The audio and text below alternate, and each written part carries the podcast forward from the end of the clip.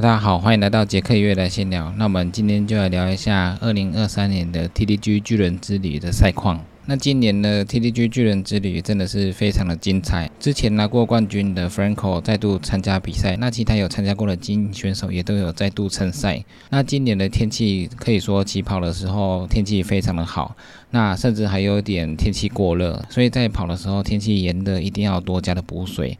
那这次比赛起跑之后，赛道纪录保持人 Franco 就一路领先。那另外一个第二名 Olivia 也是跟在 Franco 后面一直跑，所以这 Olivia 的实力也是。非常好，他一直跟着 Franco 一直跑到了一百五十 K 之后，他才慢慢的速度越来越慢。Franco 从一百 K、一百五十 K、两百 K，那还有到三百 K 之后，他几乎也是都没有什么在睡觉。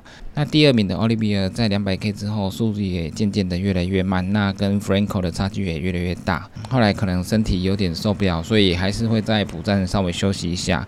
不过有经验的 Franco 依然是持续维持他的速度在跑，所以他这次跑得非常的稳健。那 Franco 持续稳稳的跑到三百 K 的小镇之后。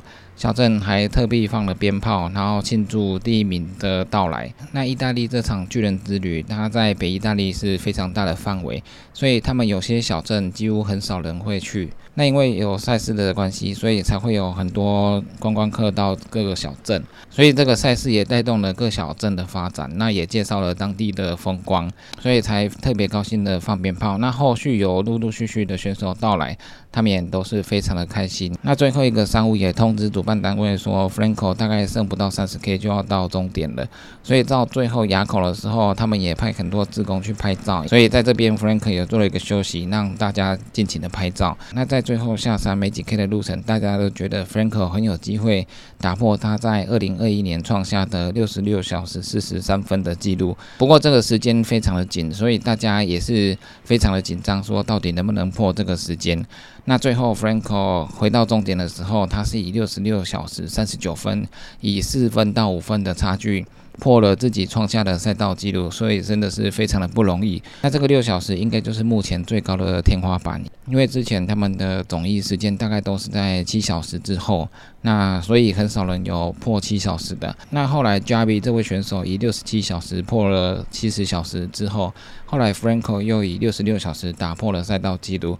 那今年 Franco 又再度的刷新他自己的赛道记录几分钟。所以想必这六十六小时应该就是一个非常不容易突破的天花板。那 Franco 就是自己打破自己的赛道记录，真的是非常不容易。那第二名呢，Olivia 回到终点是六十九小时多，这个也是非常的不容易。所以今年就有两个选手突破了七十小时，所以第一名就是 Franco 六十六小时三十九分。那第二名的 Olivia 是六十九小时四十九分。虽然 Olivia 一开始都跟 Franco 跑在一起，但是后面累的时候真的会非常的疲劳，所以最后结果 Olivia 还差了 Franco 三小时。但是 Olivia 从一开始到两百多 K 都可以跟 Franco 一起跑，也是非常的不容易。最后他也跑在七小时之内，这更是不简单。那因为 Franco 也参加过很多届的巨人之旅了，所以他的技术还有他的经验非常的丰富。他虽然没有睡几小时，但是他已经习惯这种节奏，所以他知道该怎么去做做调整。最后以六十六小时多打破了赛道纪录。那第三名是 Galen，他是七十一小时二十二分完成比赛。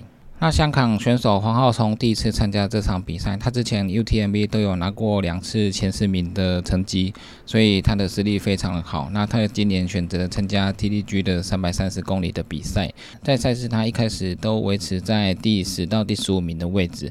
那到后面的时候，他进入了第十名，他来到了第八名。那最后的结果就是他以七十一小时多以第八名的成绩回到终点。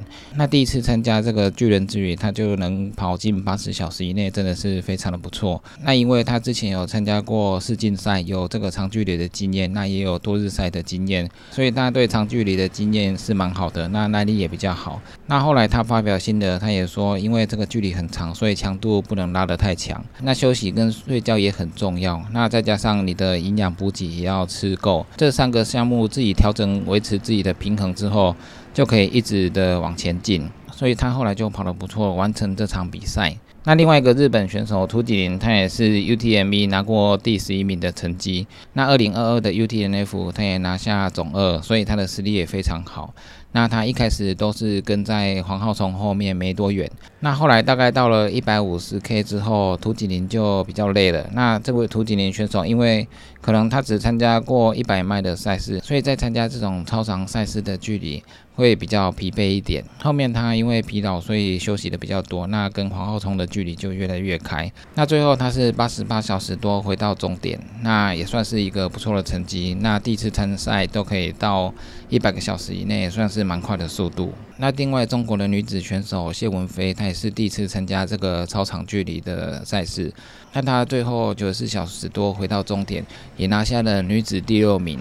那她不仅拿到了女子第六名，也是目前中国选手参加巨人之旅速度最快的一位选手。那之前参加三届巨人之旅的王小玲有拿过九十五小时，那这次谢文飞更是以九十四小时创下了亚洲最快的女子选手的纪录。那黄浩冲的七十七小时是今年亚洲速度最快的男子选手，所以这次亚洲选手在巨人之旅的赛事都有非常不错的表现。那三百三十 K 的女子走力是伊玛，她是八十二小时二十一分完成比赛。不过女子赛道记录是二零二二年的 Sabrina 创下了八小时多，所以今年的伊玛虽然拿下第一，但是没有打破赛道记录，不过也是不错的表现。那女子第二名是 Josne，以八十四小时三十六分完成比赛。那第三名是 Nigra，她是八十八小时三十七分。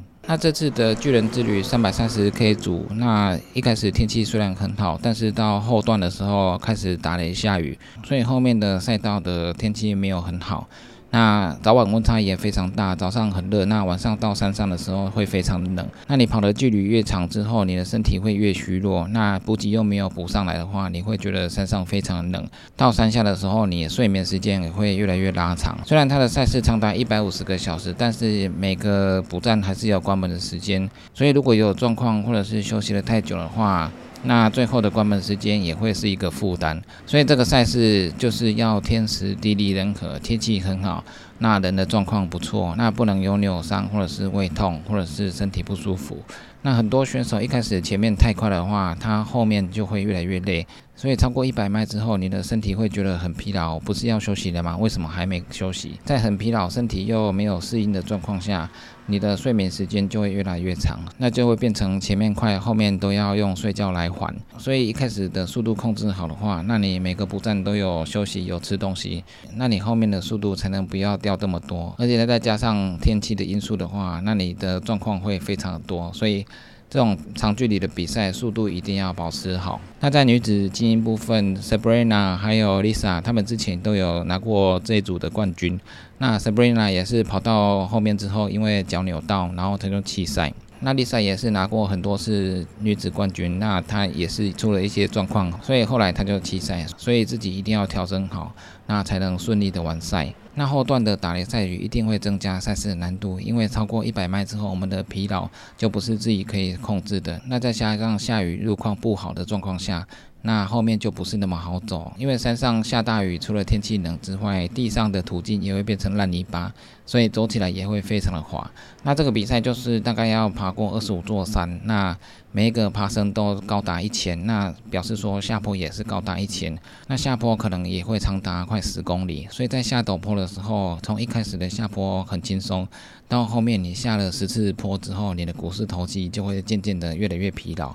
所以黄浩聪心得也有说，下坡下到股四头肌也是非常的痛。所以这个比赛上坡陡不好爬，那下坡其实也没那么轻松。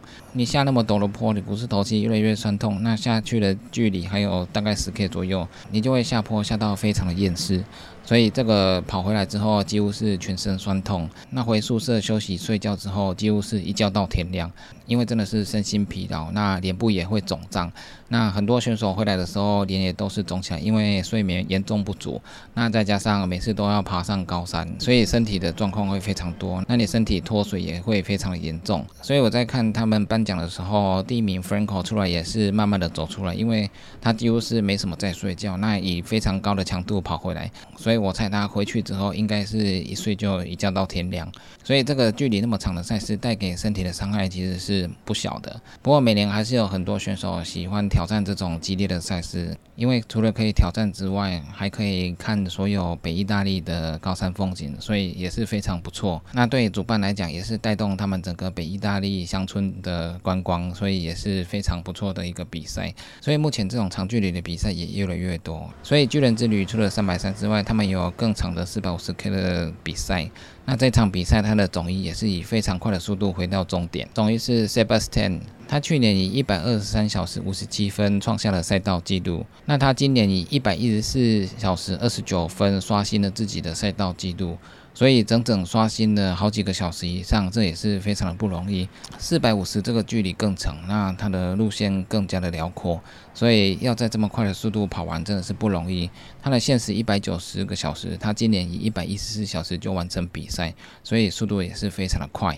那第二名是泰恩，他是一百一十六小时五十分回到终点，也算是非常快的速度。那如果今年没有综艺选手的话，他的一百一十六小时也算是刷新了赛道记录。那第三名是 Peter，他是一百二十小时五十九分，他也一样刷新了赛道记录。那女子总一是 Florence，她是一百六十小时五十分。那第二名是 Marilla，她是一百六十三小时十二分。那第三名是 Sarah，她是一百六十九小时三十八分。